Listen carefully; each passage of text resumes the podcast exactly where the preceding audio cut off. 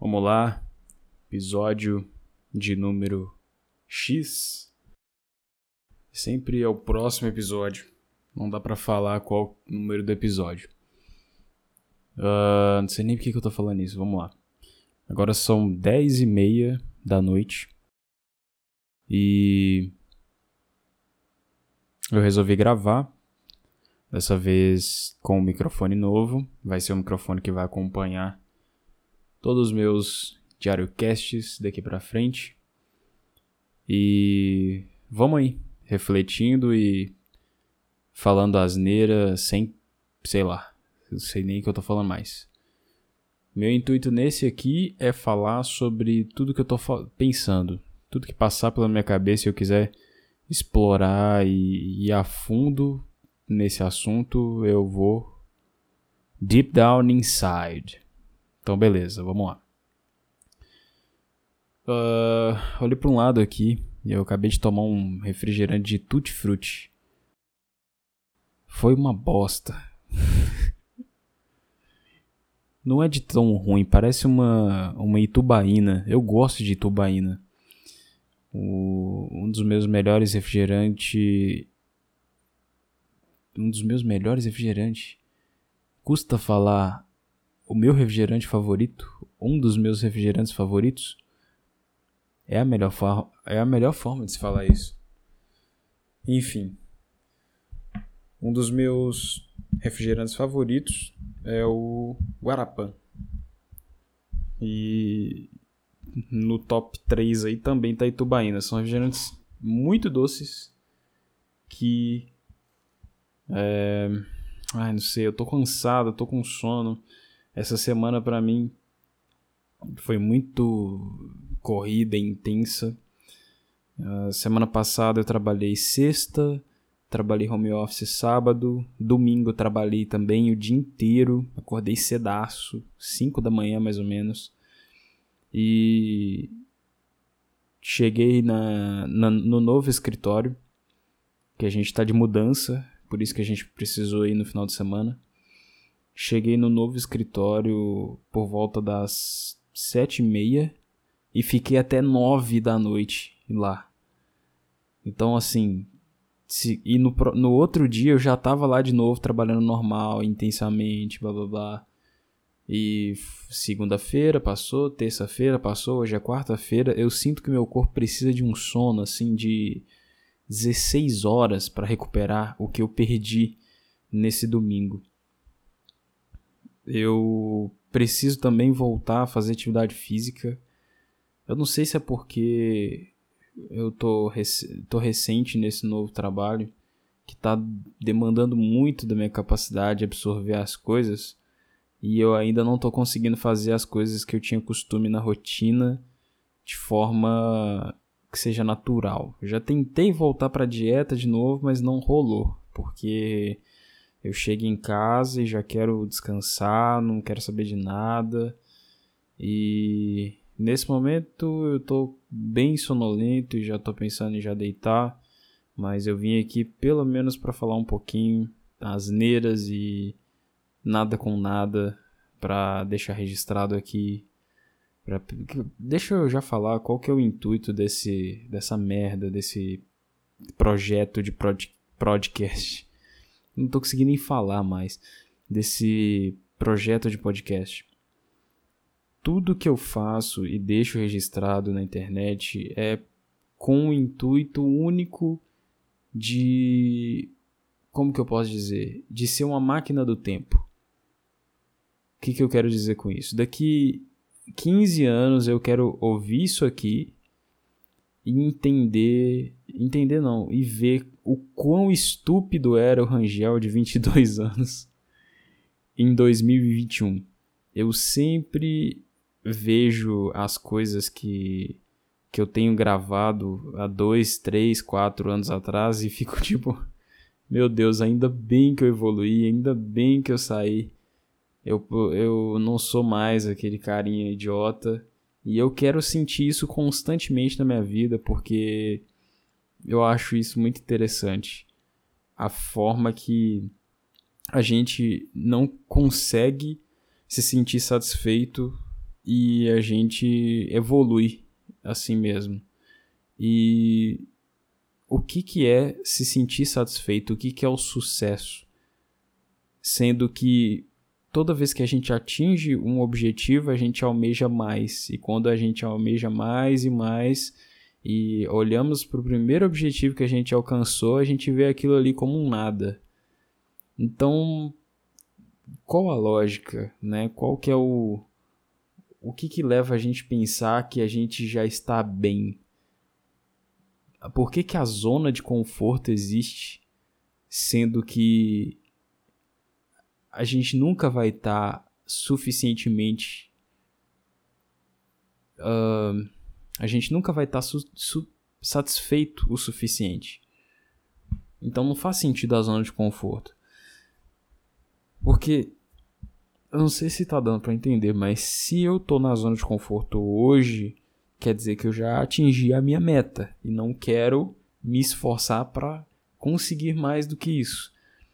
Só que se eu conseguir mais do que isso, quando eu ver essa primeira meta que eu atingi, eu vou me achar um bosta. Eu vou me achar, eu vou, eu vou pensar como que eu queria parar só com aquela meta. Eu sou um completo de um bosta por ter pensado isso, sendo que hoje eu estou muito melhor, ainda bem que eu saí da zona de conforto. Então, assim, é... tem um cara que chama David Goggins. E esse cara, ele já foi. Ele era tipo pica das galáxias, Navy SEAL dos Estados Unidos. Uh, foi pica das galáxias também na escola, nos Rangers, não sei o que, escola armada, não sei o que lá, militar. O cara é insano, insano. E uma das filosofias dele é tipo assim: nunca uh, pare de evoluir. Nunca pare de evoluir. Evolua todo dia, todo dia, todo dia. Não é saudável, né? Olhando assim, é, não é muito difícil de entender que aquilo ali não é saudável. Mas, de certa forma, se todo mundo tivesse 10% da ambição que aquele cara tem de querer crescimento pessoal, eu acho que seria o suficiente, sabe? É. Ai, não sei. O que mais que eu tenho para falar? No novo escritório que eu estou, no prédio, tem uma sala de descompressão. Esse é o nome. E é muito incrível. Eu consigo de lá a parede, parede não, em volta desse do último andar é tudo de vidro e dá para ver Belo Horizonte inteira. É muito lindo. E nessa sala também tem fliperama. Eu lembrei aqui porque eu olhei para o lado esquerdo e tem aqui o controle arcade que eu comecei a jogar, mas desisti porque eu fiquei com preguiça. E todo dia eu olho para esse controle aqui de fliperama e penso: pra que que eu comprei essa merda? Eu sabia que eu me, ia me arrepender de ter comprado essa merda. Eu sabia que eu ia jogar uma semana e ia deixar esse negócio de lado aqui. Mas por que que mesmo assim eu comprei? Por que que por que que o ser humano tem isso? Por que que esses impulsos? O que que é o arrependimento? Eu fico me questionando o que, que é o arrependimento e por que, que a gente consegue sentir previamente esse arrependimento. O cérebro ele tenta proteger a gente de, de todas as formas possíveis. Se fosse depender só da nossa mentalidade, a gente ficaria deitado, fazendo nada e só sairia para comer, só sairia para caçar quando estivesse morrendo de fome. É isso. O ser humano, ele quer ficar à toa o dia inteiro, mas mesmo assim a gente tenta forçar uh, forçar hábitos contra a nossa própria biologia. Biologia? Contra a nossa própria natureza. É isso que eu quis dizer. A gente fica tentando forçar hábitos contra a nossa própria natureza todo o tempo. E isso, de certa forma, instintivamente é prejudicial, porque a gente não está acostumado com isso. O ser humano está acostumado o quê? De ser, uma, ser um, um, cara forte e vai lá caçar, debulha lá um tigre no dedo, mata o bicho, assa, come, dá comida para a mulher, engravida a mulher, tem filhos, reproduz e é isso. Isso é o ser humano. E enquanto tá tudo certo, enquanto ele não tá sofrendo ameaça por animal selvagem, enquanto ele não tá sofrendo ameaça de, de desastres naturais, ele não tem por que se preocupar com nada. Daí, em 2021, tem uma pessoa que realmente não tem por que se preocupar de morrer de fome, não tem por que se preocupar com desastre natural, porque a gente vive no Brasil, não tem por que se preocupar com nada. Então, para que que eu vou correr atrás das coisas? Entende? Esse é o ponto que eu queria chegar. Por que, que o ser humano ele tenta forçar uma coisa que não tem sentido contra a própria natureza? A natureza do ser humano é ser preguiçoso, a natureza do ser humano é ser gordo. Não, não extremamente gordo, porque tem que ter um balanço. A natureza do ser humano é estocar energia, é isso que eu quis dizer. Estocar energia e caçar quando tiver que caçar. Mas a gente vive numa. A gente vive numa. Não posso nem dizer sociedade. Nós vivemos num, num mundo que eles incentivam que você casse todo dia, mesmo sem precisar caçar. A gente não, não, não consegue mais viver com, com. A gente não consegue mais se contentar com o que é necessário. A gente corre atrás de coisas que a gente não precisa. Nossa, é muito clube da luta. Tyler Durden, Tyler Durden, eu não sei se esse é o nome dele do Tyler. O Tyler fala isso. A gente vive e corre atrás de coisas que a gente não precisa. Pra que, que eu preciso de um power bank, cara? Pra que, que eu preciso de. Ah, se bem que tem coisas que é úteis, né? Power bank. Pra que, que eu preciso de um controle arcade? Alguém influenciou eu gastar dinheiro com essa merda. Eu trabalhei, perdi meu tempo de vida, peguei um dinheiro e gastei com essa merda que tá parado aqui e eu não uso. Por que, que a gente compra coisas que a gente não usa? Por isso que eu gosto do, do minimalismo. Não aqueles todo fofinho, todo cheio de mimimi pra postar vídeo no YouTube com aquela. Ai, olha minha sala minimalista aí, vai ver, o cara tá tudo branco, tipo, ah, não, a bagunça é saudável. Esse é o ponto. A bagunça é saudável. O cara fazer uma puta de uma zona numa mesa, a, com fins de produtividade e criatividade é interessante, porque o cara não está preocupado em organização naquele momento, o cara está preocupado em produzir. Mas no vídeo de uma pessoa que é minimalista, o cara tá ali, não mexe, não deixa nada fora do lugar, parece que a pessoa tem toque, de tão estranho que é. Mas assim, no, no sentido de nós só precisamos de. Nós não precisamos de tudo que a gente tem. O pessoal do minimalismo é top. Porque os caras não, não, não perde tempo. Aí que tá. A sociedade força a gente ter coisas que a gente não precisa e, consequentemente, a gente perde tempo de vida correndo atrás dessas coisas. É um ciclo. É um ciclo. Então a gente perde tempo trabalhando para ganhar dinheiro, para perder tempo com as coisas que a sociedade oferece, com o entretenimento idiota que a sociedade oferece. Tava pensando isso hoje. Eu vou, quando eu chegar no ponto eu falo, eu cheguei no ponto.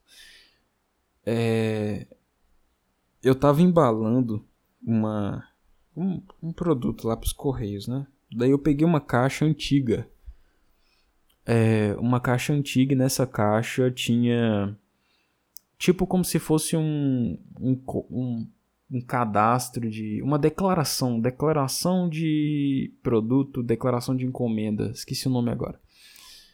É, e nessa declaração geralmente ela é digitada, né? Ela é digitada e impressa. Só que nessa em específico tava à mão, tava escrito tudo à mão e era muita coisa. A pessoa, a pessoa escreveu à mão todo o endereço dela, CEP, CNPJ, escreveu a mão do remetente destinatário, escreveu uh, a, todos os produtos que tinha envolvidos no pacote, a quantidade, uh, o valor e várias outras coisas.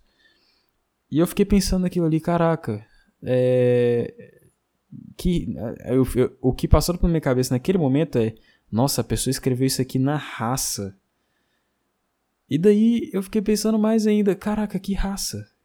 Que raça. A pessoa escreveu, isso é normal. Porém, por algum motivo, no meu cérebro, escrever não é normal mais. Escrever uma coisa que já foi. Não tem porquê. Eu passo a maior parte do tempo digitando. Escrever é, já era. Não tem porquê escrever mais. E daí eu comecei a pegar uma viagem muito louca que era tipo assim é, o ser humano ele está perdendo a, a essência no sentido de, uh, de ser natural. Eu tô chegando no ponto. O que, que é natural para o ser humano? Até escrever não é natural, né? Quando eu pego uma caneta Bic e escrevo, aquilo ali já não é natural mais. Natural é você cavar uma pedra em formatos e a outra pessoa entender que aquilo ali significa uma palavra. Uh, mas de qualquer forma, qual que é o, pro, qual que é o próximo passo, sabe? Hoje a gente consegue fazer videochamada. E não precisa digitar mais. Se a pessoa não quiser digitar nunca mais, ela manda áudio, ela liga, ela faz videochamada. Até chegar num ponto que se ela não digitar mais, ela vai vai perdendo, sabe, o conhecimento de gramática, ela vai perdendo tudo ela não sabe escrever mais e daí ela só vai falar e com o tempo vai começar a falar errado, porque o que faz a gente falar certo nada mais nada menos que é o que a gente lê, o que a gente escuta. Então, imagina daqui a um tempo as pessoas vão ter preguiça de digitar. Se hoje inconscientemente passou pela minha cabeça que aquilo tudo que, ela, que a pessoa escreveu foi na raça, isso quer dizer que eu tenho preguiça de fazer aquilo ali, eu não tenho mais aquele impulso, aquilo que me dá uma vontade de escrever tanta coisa assim. Assim, não para enviar uma encomenda, se tiver que fazer uma redação, uma prova, escrevo, mas para fazer uma declaração de conteúdo que pode ser feita é, de forma virtual e é, sem precisar de escrever, eu faria virtual, dane-se, faria lá digitado e imprimiria. Imprimiria. Que palavra, cara. Imprimiria. Mas aí que tá, aí eu comecei a viajar nisso. Essa pessoa escreveu isso à mão, eu comecei a lembrar que as pessoas antigamente escreviam as coisas por carta. E isso era mais próximo de, por exemplo, era mais próximo de um relacionamento mais saudável do que uh, digitado. Eu acredito que por ser digitado não tem mais aquela conexão, sabe? Agora eu tô falando até no sentido de relacionamento amoroso mesmo. Não tem mais aquela conexão, a digitação não, não, não dá para sentir aquilo quando você digita. Igual você, quando a gente sente que a coisa é escrita à mão. Sabe o ponto que eu tô querendo chegar? É, quando por exemplo, se eu escrevo uma carta para uma pessoa e essa carta é digitada, se ela for à mão, a pessoa vai ver a minha caligrafia, vai imaginar eu escrevendo aquilo, tem toda tem toda uma base, todo um, um sentimento por trás que a gente não sente mais hoje em dia, porque hoje em dia está tudo mais automatizado, está tudo mais uh, tecnológico, não tem aquela coisa orgânica mais sabe? Eu acho que o mais orgânico que a gente pode ter é um, um FaceTime, que é tipo uma ligação por vídeo. Uh, isso na era da tecnologia, o, o mais orgânico. Uh, na era da tecnologia, o mais orgânico que a gente tem de relações e comunicação é a chamada de vídeo. Acho que. Porque é, é o que a gente consegue se sentir mais próximo que é que você consegue ver a pessoa e falar com ela. Mas, sabe, não tem mais essa coisa de escrever, essa coisa de, de você fazer uma coisa ativa e de forma natural. Porque a chamada de vídeo você só clica no botão e está conversando com a pessoa. Não tem um esforço para você comunicar com, com a pessoa. Então, assim, Aí isso já me levou a pensar em outras coisas que é, por exemplo, quando você manda uma quando você manda uma, uma música para uma pessoa hoje em dia, é só um link quando você compartilha uma música com seus amigos ou quando você posta um stories no Instagram com uma música fixada, é só uma, é só uma música, é só uma coisa abstrata, é só um. Tá ali, é a música, clica, sabe? Não, não tem mais aquela, aquela, aquela dificuldade de, de fazer com que aquilo seja especial. Por exemplo, é, há muito tempo atrás o pessoal eles gravavam. Eu vou longe. É, não sei se é 70 ou 80 ou 60, anos 60, não sei. O pessoal esperava a música passar na rádio e na hora que começava a música a pessoa dava um rec e começava a gravar na fita cassete. E essa fita cassete, eu lembro que antigamente tinha fitinhas. Meu pai tem vários dessas. Tinha umas fitinhas em branco que você conseguia escrever de caneta uh, uma descrição no lado A e uma descrição no lado B. E tipo, nesse, nessa, seguindo essa lógica, no, nesse pensamento, é, é muito mais orgânico essa forma de, de passar essa mensagem para a pessoa. Tipo assim, eu, eu esperei até um certo momento do dia para trocar uma música que me faz lembrar você e eu estou gravando aqui nessa fita com a maior dificuldade do mundo e pausei no momento certo, esperei a música inteira passar na rádio enquanto eu estava lembrando de você, pausei no momento certo, tirei a fita, coloquei numa caixinha, coloquei numa embalagem e te dei essa fita cassete. Daí a pessoa ia receber essa fita cassete, ia gostar daquilo ali e ia colocar na, no toca-fita dela ia começar a lembrar da pessoa. Sabe, é muito. Hoje é muito. Essa facilidade que a gente tem por conta da tecnologia é, preju é prejudicial para as próprias relações humanas. Nesse momento eu tô no meu quarto falando sozinho com o microfone. Que merda é essa? Que merda é essa? Quem inventou isso, cara? se fosse anos 90, anos 80, 10h54 da noite, eu estaria dormindo, porque amanhã eu tenho que trabalhar cedo. Tem que acordar cedaço amanhã para trabalhar.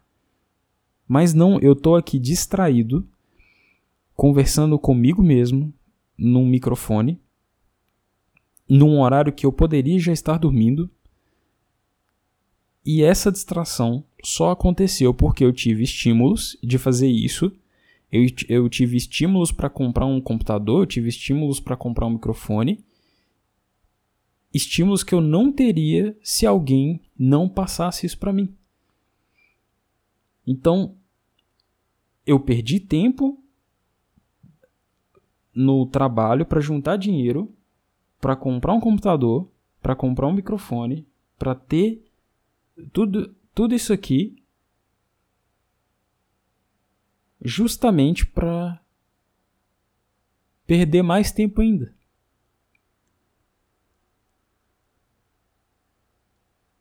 Só que tem um contraponto. Até quando a tecnologia é tão prejudicial? Porque há um tempo atrás eu estava olhando o pessoal no metrô assim. E eu sempre tô com um fone. Nem sempre eu tô ouvindo música, mas eu sempre tô com um fone. E nesse dia eu não tava, não tava escutando música, eu tava olhando as pessoas no metrô. E é tão, é tão natural ver as pessoas com cara de morte na, no período da manhã indo pro destino dela no metrô.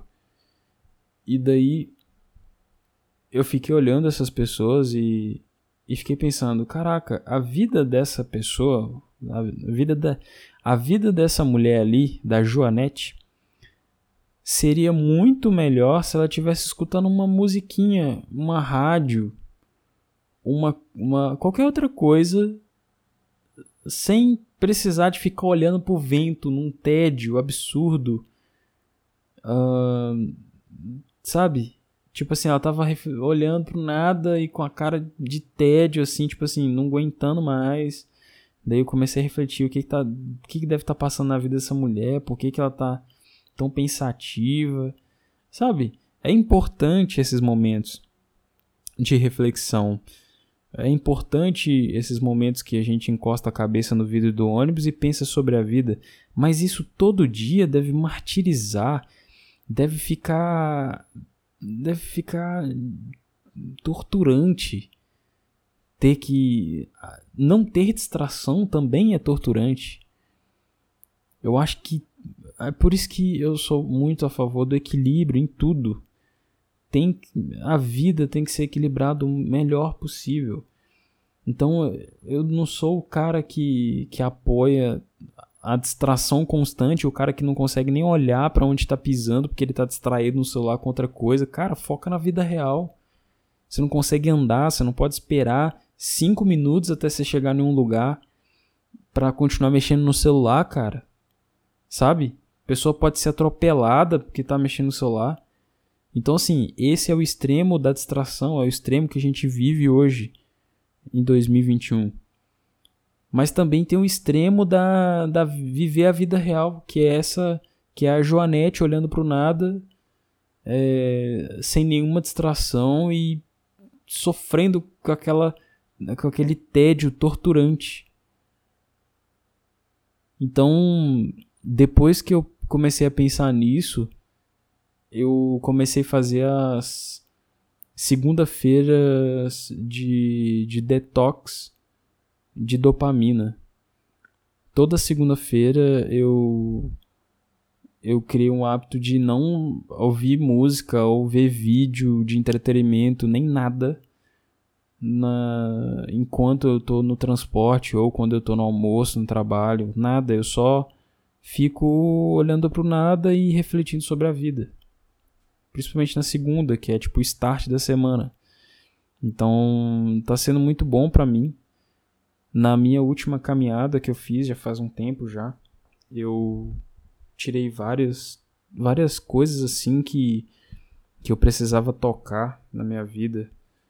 E uma delas eu fiquei refletindo sobre o cristianismo sobre o, o radicalismo em, em seguir as palavras de, de Jesus Cristo. Eu fiquei pensando se é saudável para a mente é, esse radicalismo de eu morro, mas morro pela palavra. Eu morro defendendo o que Jesus trouxe para nós e defendendo a palavra de Deus. Será que isso é, é saudável? Será que Paulo ter morrido, João Batista ter morrido, será que isso é saudável? Sabe? É, eu ac acredito assim que todo mundo tem a fé e eu acredito que foi por essa fé que eles é, absteram da vida aqui, né? Porque o cristão acredita que isso é só passageiro, que a vida real mesmo ela tá depois da morte depois do fim dos tempos. Então, assim, eles têm tanta fé nisso, eles têm tanta. O que, que é a fé? A fé é a certeza do in... a certeza que você tem no inexistente. A fé é você crer em algo que a princípio não existe, mas você crê tanto nessa coisa que existe para você. Então, a vida pós-morte não existe teoricamente, mas a pessoa tem tanta fé nisso, tem tanta fé que isso vai acontecer que a pessoa ela chega a um ponto de abdicar da própria vida para conseguir essa essa vida pós-morte. Então eu comecei a refletir sobre isso, eu comecei a, a entender mais ainda que como para mim o equilíbrio é a coisa mais importante do mundo, eu, eu deveria também ter equilíbrio nessa área que seria a área espiritual. Eu estudei bastante a Bíblia durante os últimos, será que foi anos? Será que eu estudo a Bíblia mais de um ano? Não sei, mas foi bastante tempo e eu aprendi muita coisa, pelo menos todo o básico que tem envolvido uh, nas, nas escrituras eu sei. Uh, às vezes eu, eu, vejo muita gente falando muita baboseira que não tá, sabe? Pessoas que não entendem da Bíblia e, e a, tipo, semi-ateus, sabe? Pessoas que não, não, têm, não têm crenças, pessoas que não acreditam em nada. As pessoas criticam a Bíblia e fazem questionamentos a respeito de Deus uh, de forma que não necessariamente ela está questionando errado. Não é nem que a resposta está errada, a pessoa está questionando errado. Que, que é o questionamento errado? Tipo assim, eu sei como, eu sei como que está na Bíblia escrito, como que foi o início dos tempos. Daí, um, se um ateu me pergunta, tipo, ah, ah sei lá, deixa eu pegar um exemplo aqui. É, não sei. Se um ateu. O ateu pergunta uma. A pergunta que ele faz questionando uh, o cristão é uma indagação que ele escutou alguém uh, falando que na Bíblia é assim, daí ele pega aquele aquele tópico e fala assim: "Ah, mas Deus, sei lá, Deus não existe, ou Deus é fraco, ou Deus não é onipotente, porque por conta disso e disso e daquilo. E essa justificativa é uma justificativa que não tem base bíblica, não é uma justificativa que está na Bíblia. Talvez seja ele tenha visto isso num, num sei lá, num, numa palestra, num culto, numa missa, algo, algo que não seja das escrituras. E a base de todo o cristianismo é as escrituras, até porque é o registro que a gente tem do que Jesus fez aqui na terra. Então, assim, eu, eu depois dessa caminhada que eu fiz, eu comecei a pensar que todo radicalismo ele é prejudicial para a própria saúde mental. Ele prejudica a saúde da pessoa. Qualquer tipo de radicalismo, até até no radicalismo que seja uh, que seja importante para a pessoa, que tem que a pessoa tem fé que aquilo ali vai acontecer. Até esse radicalismo ele não é saudável, principalmente para conviver em sociedade.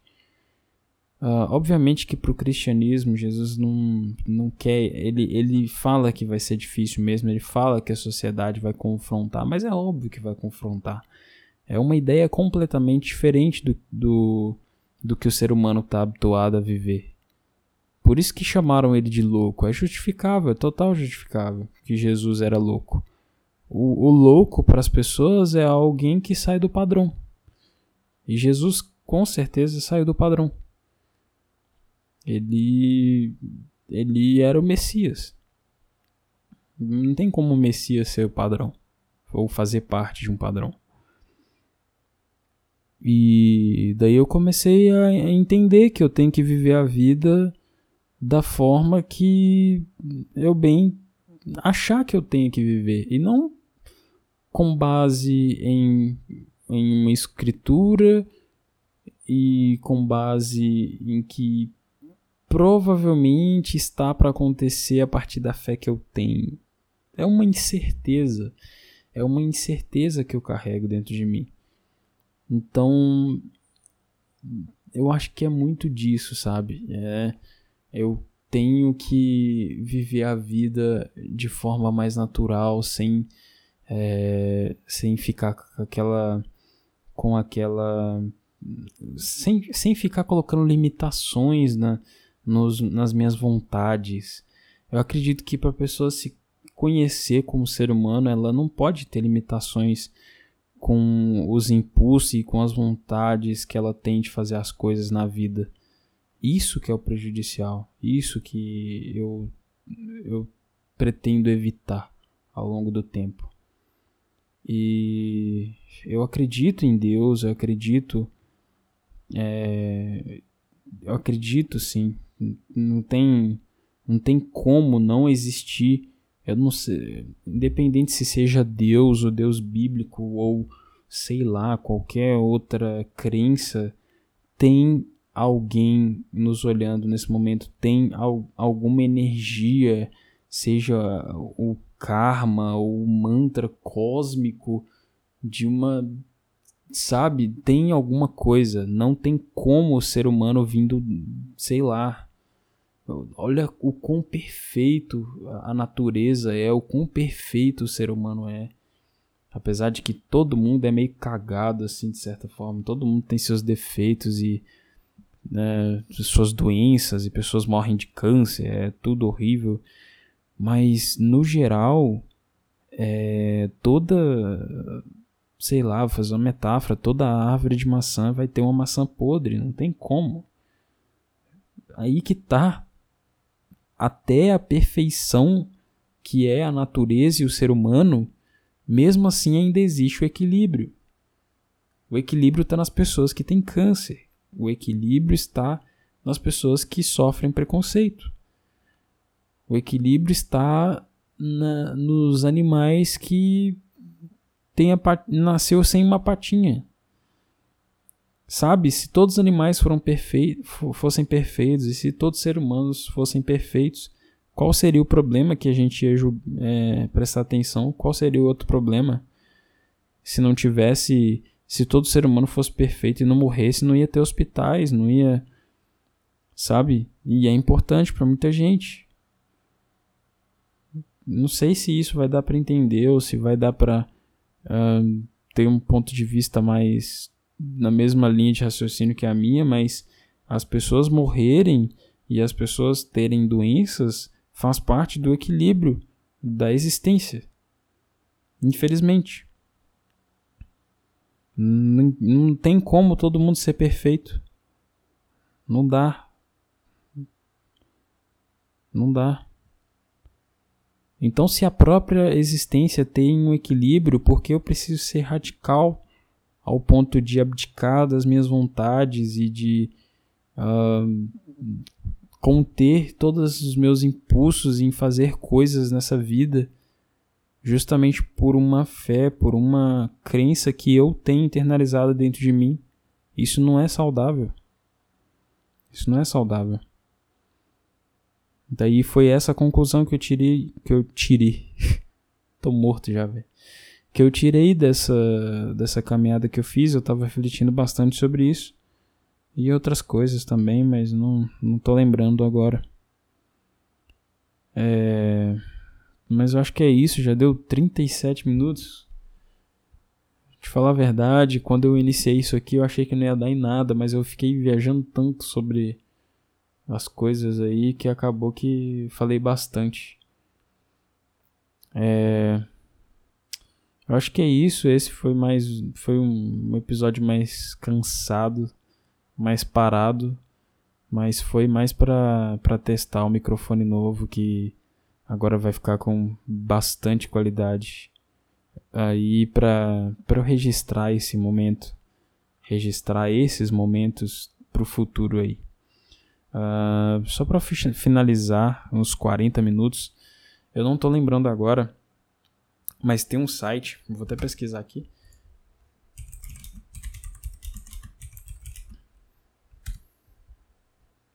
Uh, esse site aqui, ó.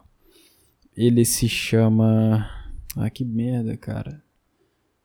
Aqui, ó. Dear Future Me. Isso. O nome do site se chama futureme.org. futureme.org. Esse site você coloca uma carta para você mesmo uh, e você pode selecionar um e-mail para eles manterem essa carta durante um ano, três anos ou cinco anos. Você pode selecionar uma data também e você pode deixar a carta de forma pública ou privada e coloca um e-mail.